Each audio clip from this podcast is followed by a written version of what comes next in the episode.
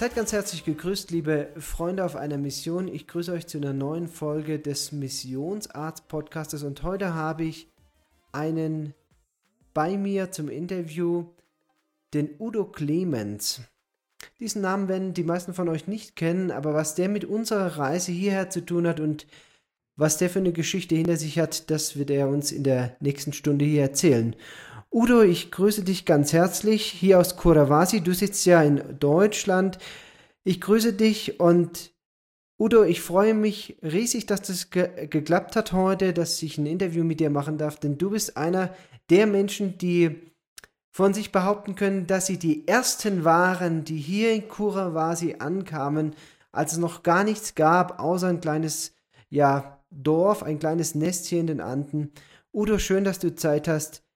Ja, hallo Benjamin, schön, dass du äh, mich ausfragen möchtest und ich bin auch gerne bereit, äh, soweit ich kann, die Antwort zu geben. Udo, bevor wir an den Punkt kommen, wo sozusagen dein Leben mit Diospi sich so geschnitten hat, will ich mal einen Sprung in die Vergangenheit machen. Wer bist du? Wo kommst du her? Ja, und was hast du all die Jahre gemacht? Du bist ja jetzt auch nicht mehr der Jüngste. Ja, ich bin, ich bin also noch äh, im Krieg geboren, 1942. Äh, mein Vater war im, Krieg und meine Mutter ist mit uns geflüchtet und wir sind dann ins Rheinland gekommen. Ich bin dann im Großraum Köln aufgewachsen, habe dann Bauingenieurwesen studiert meine erste Arbeitsstelle war dann in, in Wetzlar, so bin ich nach Hessen gekommen. Damals wurde die A45 gebaut und da habe ich Statik für Brückenbau gemacht. Ja, und wie das so ist im Leben, äh, irgendwann wollte ich auch mal wissen, wie es bei einer Baufirma zugeht. Und äh, dann bin ich dann äh, auch bei der Firma Philipp Holzmann gelandet. Und äh, nachdem ich zwei Jahre dort war, wurde ich in die Auslandsabteilung versetzt. Und äh, dann Beginn begann für mich also und für meine Frau Barbara natürlich auch äh, das Leben im außereuropäischen Ausland. Wir waren also insgesamt von 1974 bis 1987 waren wir äh, im außereuropäischen Ausland. Wir waren erst äh, drei Jahre in äh, Libyen, wir haben da eine Methanolanlage gebaut und eine Ammoniakanlage. Dann von Libyen aus ging es nach Saudi-Arabien. Dort äh, haben wir für ein Militärkrankenhaus die Infrastruktur gebaut. Dann äh, ging es nach Schwarzafrika, nach Nigeria. Dort habe ich eine 50 Kilometer lange Straße durch das Nigerdelta gebaut. Ja, dann ging es nochmal weiter nach äh, Saudi-Arabien wieder zurück. Da haben wir das internationale Stadion gebaut.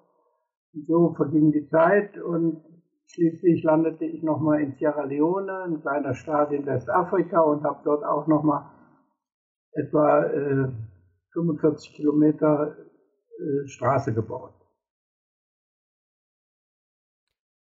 Du bist Ingenieur und sagst aber, du bist im Krieg groß geworden. Also das ist ja jetzt auch nicht so selbstverständlich, dass jemand, der im Krieg geboren wird, Bildung am Anfang deines Lebens war wahrscheinlich auch so eher ein schwierigeres Thema, es dann doch an die Universität schafft und äh, dann eine gehobenere Ausbildung auch bekommt. Wie war das möglich?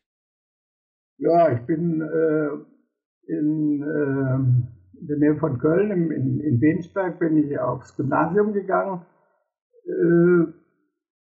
Äh, habe dann dort aber nicht das Abitur gemacht, weil ich auf einmal keinen Bock hatte. Ich bin also in der, in der Obersekunda oder in der Unterprima äh, bin ich, äh, habe ich die Schule abgebrochen, habe dann eine Lehre gemacht, habe dann die nachträglich die Fachschulreife gemacht und bin dann damals war das ja noch ein anderes Ausbildungssystem äh, auf die äh, Ingenieurschule für Bauwesen in Köln gegangen und habe dort dann meinen äh, äh, Bauingenieurabschluss gemacht, der dann, wir waren also der erste Jahrgang, die, äh, die sich Ingenieurgrad nennen durfte, was dann später der Diplom-Ingenieur wurde. Deine Frau, Die hat dich in der Zeit schon unterstützt oder bist du da noch allein unterwegs gewesen? Ja, wir haben äh, ins Ausland gegangen, sind wir ja erst, nachdem ich, ich habe also mit 25 Jahren mein Examen gemacht, äh, oder mit 23 und mit 25 haben wir geheiratet und äh, von da ab äh, sind wir dann, als wir dann ins Ausland gegangen sind, sind wir auch als Ehepaar rausgegangen. Ja, aber also deine Studienzeit hast du äh, als Single verbracht sozusagen. Ja, zu der Bist, Zeit, äh, da, Zeit habe ich noch ja. bei meinen Eltern gewohnt und als ich dann fertig wurde, äh, bin ich dann selbstständig auf, auf Reisen gegangen. Du sagtest, du hast bei deinen Eltern gewohnt. Dein Vater war im Krieg. Hat er es überlebt? Kam der zurück? Ja, der ist also dreimal aus russischer Gefangenschaft geflohen und ist dann also auch äh, in Westdeutschland beim dritten Mal ist es geglückt und ist dann, er war bei der Polizei gewesen, schon vor dem Krieg und ist dann auch da wieder eingestellt worden und äh, hat in Köln äh, als Verwaltungsbeamter bei der Polizei gearbeitet. diese ersten Jugendjahre, die du so beschreibst, äh, was hat es, wenn du zurückdenkst, was hat es für dich für eine Farbe, was für einen Klang, was für eine, eine Emotion? Waren das harte Zeiten äh, oder habt ihr da immer genug gehabt? Wie, stell mir das ein bisschen schwierig vor, wenn der Vater dann aus der Gefangenschaft kommt, ist ja selber auch erstmal gebeutelt und ähm, ja, wie wirkt sich sowas auf eine ganze Familie dann aus? Naja, der, äh, mein Vater, der war also äh, der war also schon vor uns in Westdeutschland, also schon 1946, weil äh, meine, meine Mutter mit uns Kindern, wir waren noch ein Jahr interniert in, in der Tschechei damals. Und äh, ja, wir haben dann mit nichts wieder, wir haben dann meine Eltern mit uns angefangen und wir drei Kinder, ich habe noch zwei ältere, ältere Schwestern, die mittlerweile verstorben sind. Äh, es war ein hartes, ein hartes Leben, ja. Es gab nicht viel nach dem Krieg und ja, so ging es halt Stück für Stück aufwärts. Du hast erzählt, dass du dann äh, das Gymnasium besuchen durftest, dann auch später die Ausbildung. Welche Rolle hat der Glauben in dieser Zeit für dich oder für deine Familie gespielt? Kommst du aus einem gläubigen Elternhaus oder war das bei euch daheim kein Thema? Nein, der Glaube war bei uns überhaupt kein Thema. Äh, der, der Zeit, wo ich auf aufs Gymnasium ging, äh, wurde ich dann von dem Küster der dortigen evangelischen Kirchengemeinde angesprochen, ob ich nicht äh, Trompete spielen lernen wollte und das habe ich dann auch gemacht. Und so bin ich eigentlich auch äh, mit einer Gemeinde in Verbindung gekommen. Damals äh, im Kölner Raum, das war ja Diaspora, da gab es also nicht viele evangelische Gemeinden und wenn waren das nur kleine Gemeinden. Wie auch meistens. Das ist ein katholisches Pflaster, ne? Da oben. Oder? Ist ein katholisches Pflaster. Ja, genau.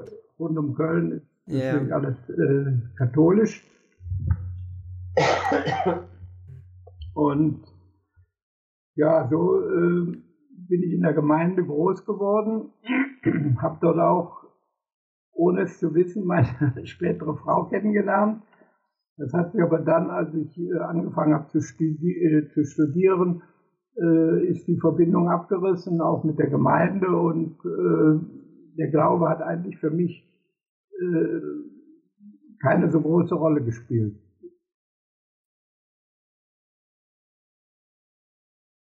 Die Beziehung ist abgerissen. Seid ihr euch dann einfach später nochmal über den Weg gelaufen oder wie kam es dazu, dass ihr dann doch geheiratet habt?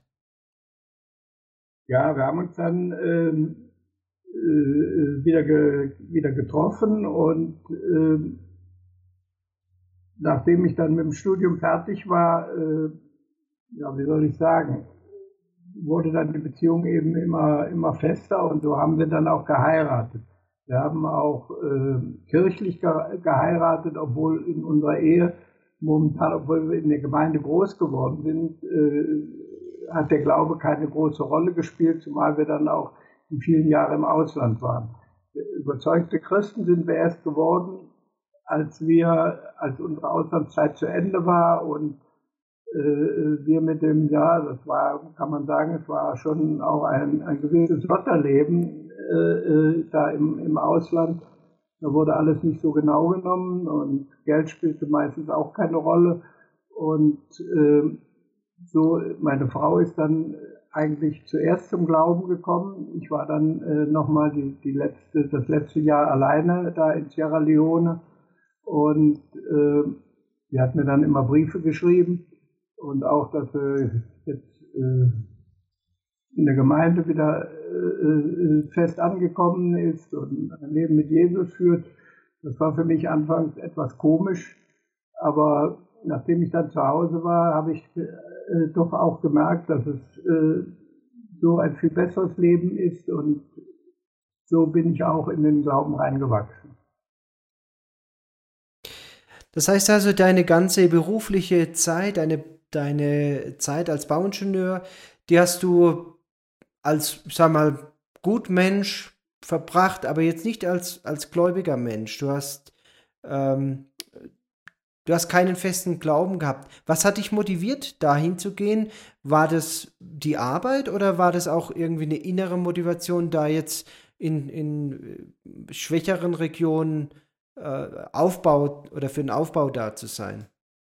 Nee, also sagen wir mal, die, die Zeit im, im, äh, im Ausland mit der, mit der Firma Philipp Holzmann, das war rein äh, äh, berufliches Interesse, gewisse Abenteuerlust und, und als ich dann zurückgekommen bin ins Ausland, war ja meine berufliche Tätigkeit noch nicht beendet. Bloß meine, meine äh, ich habe dann in, in, der Verwaltung gearbeitet, ich habe dann noch zwei Jahre äh, Auslandsbaustellen betreut, äh, bis ich dann äh, in die Auftragsbeschaffung gewechselt bin und war dann noch äh, bis zum leider äh, Niedergang der Firma äh, habe ich Kalkulationen gemacht und, und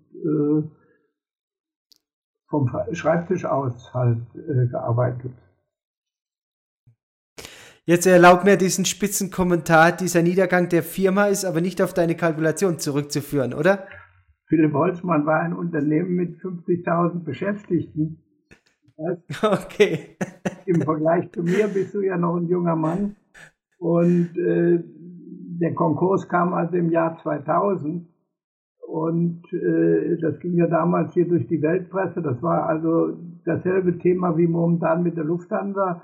Das, der damalige Bundeskanzler äh, Helmut Schröder, der wollte dann unbedingt auch die Firma noch retten mit äh, Milliarden über die äh, über die EU und äh, aber das war alles nur äh, Geschwätz und das Geld ist nie geflossen und so ist die Firma auch dann den Bach runtergegangen. Okay. Udo, du sagtest vorhin, dass deine Frau dir Briefe geschrieben hat, dass sie zum Glauben gefunden hat, einem lebendigen Glauben. Hat es eine Veränderung in ihr bewirkt? Also konntest du, als du zurückgekommen bist nach diesem Jahr aus Sierra Leone, bemerken, dass sie, dass sich was verändert hat? Ja, natürlich. Unser Leben hat sich, äh, hat sich total verändert, ja. Einmal die Beziehung untereinander zwischen uns beiden und äh, ich bin dann auch äh, hier in der Kirchengemeinde gleich gut aufgenommen worden und äh, weil ich eben auch Bauingenieur war, habe ich gleich aktiv mitgearbeitet. Damals wurde die, äh, die Kirche renoviert und der Pfarrer war in argen Nöten, weil, weil äh, keiner in der Kirchenleitung äh, vom Bauen viel Verständnis hatte. Ich kam dann also gerufen und wenn ich das heute so im Rückblick sehe, ist auch, hatte irgendwie Gott schon immer was mit mir vorgehabt. Ich bin also in vielen Situationen auf wundersame Weise auch im Ausland äh, bewahrt worden. Ich habe also fast zwei Totalzusammenstöße zwei, äh, in, in Saudi-Arabien erlebt, wo ich, wo mir nichts passiert ist. Äh, und so konnte ich immer wieder sehen, auch dass irgendwie Gott doch was mit mir vorhat, obwohl ich zu dem damaligen Zeitpunkt gar nicht an ihn geglaubt habe. Das ist interessant, dass du darüber redest, weil die nächste Frage, die ich dir stellen wollte, wäre gewesen, kannst du uns berichten aus dieser Zeit, sind dir da Schicksalsschläge oder Momente passiert, wo es richtig knapp geworden ist, wo du vielleicht auch mal zum Nachdenken gekommen bist über dein Leben oder über ja einen Gott, der möglicherweise die Hand jetzt über deinem Leben gehalten hat. Gab es solche Momente in dieser Zeit, wo du im Ausland gearbeitet hast? Diese Momente äh, gab es, die habe ich aber selber eigentlich gar nicht so, äh, so erkannt, möchte ich mal sagen. Das ist mir erst hinterher aufgegangen, nachdem ich äh, Jesus als meinen äh, Schöpfer angenommen habe. Äh, ich, ich habe also, ich bin einmal in, in Saudi-Arabien, musste ich zwangsläufig mit ja, vielleicht Tempo 180 äh, in die Wüste reinfahren, um einen Frontalzusammenstoß zu, äh, zu vermeiden. Äh, das Auto war hinterher Totalschaden und ich hatte gar nichts. Oder wir haben auch mal eine äh, mit zwei, mit drei Kumpels zusammen haben wir eine Sahara-Durchquerung gemacht, äh, eine Safari, äh, wo wir dann, die dann leider sch schlecht ausgegangen ist, wo wir dann im, im Tschad äh, ins Gefängnis gekommen sind und äh, wir sind dann, äh, also da auch erschossen werden können, ja. Und auf wundersame Weise sind wir da äh, auch unbeschadet rausgekommen.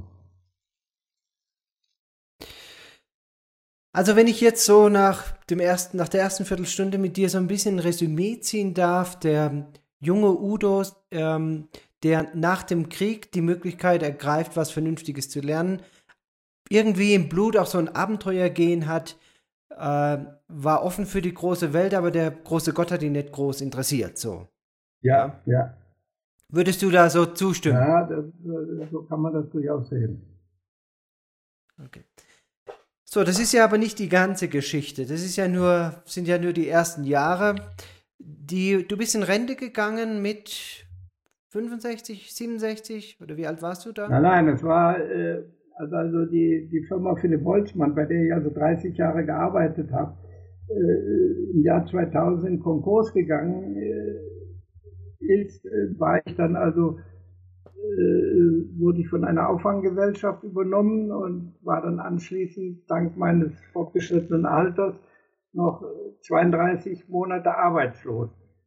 Und weil wollte ja keiner äh, mehr so einen, so einen alten Bauingenieur einstellen, zumal äh, dann ja auch das äh, Gehalt entsprechend hoch war.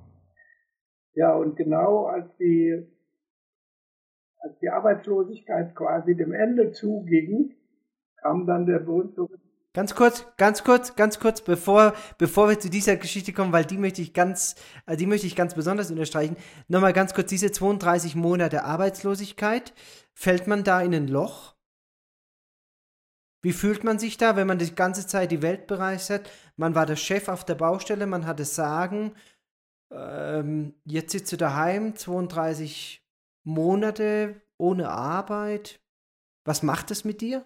Nee, ich bin da in überhaupt kein Loch gefallen. Äh, ich war ja da mittlerweile auch, äh, war ich ja Christ schon äh, jahrelang und ich war immer interessiert an der Gartenarbeit. Ich habe dann von, von Leuten aus dem Dorf, mitten im Dorf, einen wunderbaren großen Schrebergarten gekriegt. Und das war das Fantastische. Ich bin manchmal gar nicht zum Arbeiten gekommen, weil weil man ständig mit irgendwelchen Leuten, die vorbeigingen, sich unterhalten hat. Und das war also auch äh, eine wunderbare Gelegenheit, äh, sich über den Glauben zu unterhalten, über die Kirchengemeinde. Ich war zu dem Zeitpunkt dann auch die, ins Presbyterium berufen. Äh, und also über Langeweile konnte ich mich nicht beklagen. Also 32 Monate, in der du entschleunigt hast oder der, der sich dein Leben dann auch irgendwie entschleunigt hat. Vorher international unterwegs, mehrere Jahrzehnte im Ausland, Adrenalin, viele große äh, Nummern gedreht, jetzt der kleine Schrebergarten, aber äh, trotzdem ein Sinn im Leben, trotzdem das Gefühl, hier bin ich richtig, mir geht's gut. Ja. Ja, ja so kann man das sagen. So, und jetzt kommt so ein spezieller Moment in deinem Leben. Da klingelt dein Telefon. Ja, vorher möchte ich natürlich sagen, äh, wie gesagt, wir waren hier in der Kirchengemeinde stark engagiert. Ich war im, äh, im Presbyterium, im Bauausschuss, äh, im Posaunenchor, meine Frau, die hat Kinderarbeit gemacht, hat den Schaukasten der Gemeinde gestaltet. Und wir haben eigentlich dafür gebetet, dass Gott uns nochmal eine gemeinsame Aufgabe schenkt. Und äh, das Interessante war, wir waren dann auch in, in, in zwei Hauskreisen und in dem Montagshauskreis, äh, da hatten wir äh, gerade die Stelle aus dem Lukas-Evangelium über die Aussendung der 72 Jünger gelesen. Und eine Hauskreisteilnehmerin sagte dann bei der Verabschiedung, wir hatten also äh, lebhaft darüber auch diskutiert, äh, und dann äh, sagte die Astrid, ja, jetzt überlegt sich doch mal jeder äh, bis zum nächsten Mal in 14 Tagen, wie wir, wie er irgendwie missionarisch auch etwas tun könnte. Ja, und äh, wir hatten morgens unsere stille Zeit am nächsten Morgen. Das war also, der Hauskreis war montagsabends und am Dienstagmorgen. Barbara, die ist da immer sehr hartnäckig auch, sagte so, jetzt überlegen wir mal, was, was wir gemeinsam machen können. Da habe ich gesagt, was willst du noch alles machen? Wir machen doch schon so viel, ja, aber wir können doch mal irgendwie, irgendwie was Gemeinsames machen und dann haben wir dafür gebetet. Gut. Und am Mittwochmorgen, den nächsten Tag, haben wir wieder nach dem Frühstück Zeit gehalten, haben wir wieder intensiv gebetet. Äh, Herr, schenk uns doch mal eine, noch eine gemeinsame Aufgabe. Und während wir da so sitzen und gebetet haben, klingelt im Flur das Telefon. Ja, und dann gehe ich ans, ich gehe ans Telefon und da meldete sich ein Dr. John. Und da sagte er,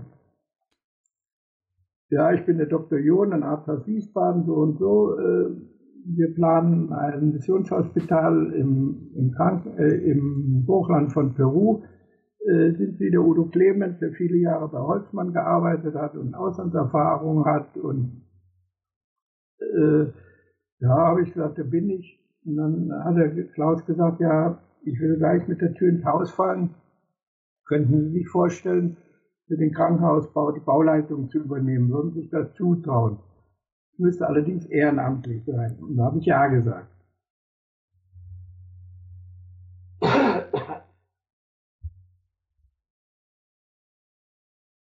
Hallo? Ja. Udo, da, da verschlägt einem ja fast die Sprache, wenn man, die, wenn man diese Geschichte hört. Also, ihr zwei, wie, wie alt wart ihr da? Ich habe dich akustisch jetzt nicht verstanden. Zu dem Zeitpunkt, als ihr, als dieses Telefonat kam, wie alt wart ihr beide da? Oder wie alt warst du da? Ja, ich war da äh, 63. 63. Also ein Zeitpunkt, wo 61 und 63. So ein Alter, wo die meisten schon ja die Zielgerade Richtung Rente in, ins Visier nehmen. Ja, und da, da betet ihr beide, Gott gib uns nochmal eine Aufgabe für unser Leben. Und dann kommt dieses Telefonat. Ja. Du warst sofort dafür. Wie war es mit deiner Frau? Ach, die, die hatte gehört, dass ich mit irgendjemandem telefoniere und war neugierig geworden und hat dann das Gespräch halbwegs mitgehört. Wir haben sich alle Nackenhaare gesträubt äh, und wir haben ja so einen Wink mit dem Zaunpfahl bekommen. Äh, es blieb einem ja gar nichts anderes übrig. Es war völlig klar. Und war das in dem Moment klar, dass das Gott in die Wege geleitet hat und dass wir da Ja sagen. Warst du vorher schon einmal in Peru gewesen oder war das für dich komplettes Neuland? Nein, mein Herz, mein Herz schlug immer äh, für Schwarzafrika. Da, äh, wenn mir das damals einer erzählt hätte, dass ich mal nach Südamerika komme, hätte ich gesagt, das kann nicht sein. Das, ist, äh, das war also für mich völliges, völliges Neuland. So, da ruft also der Dr. Äh, John an und sagt dir hier, ich habe ein Krankenhaus zu bauen, Sie würden sich das zutrauen. Ja, aber damit ist es ja noch nicht getan, ja. Ja, und dann sagte der Klaus, ja, also, ich komme mal bei euch vorbei und stelle euch mal das Projekt vor. Ähm, am besten heute Abend. Und da habe ich gesagt, Ja, heute Abend ist aber schlecht, das ist Donnerstag. Äh, da haben wir Posaunenchor. Ja, dann äh, fragte Klaus, ja, wann ist denn der Posaunenchor? Ja, von acht bis zehn. Da sagt er, äh, mein Vortrag dauert genau eine Stunde, dann bin ich um sieben Uhr weichen, dann können wir um acht Uhr äh, zum Posaunenchor gehen. Und genau so war es. Um Punkt sieben Uhr stand unten das Auto vor der Haustür und der Herr John kam mit, äh, mit, mit Beamer und Laptop bewaffnet und Leinwand, äh, haben wir uns das erste Mal gesehen.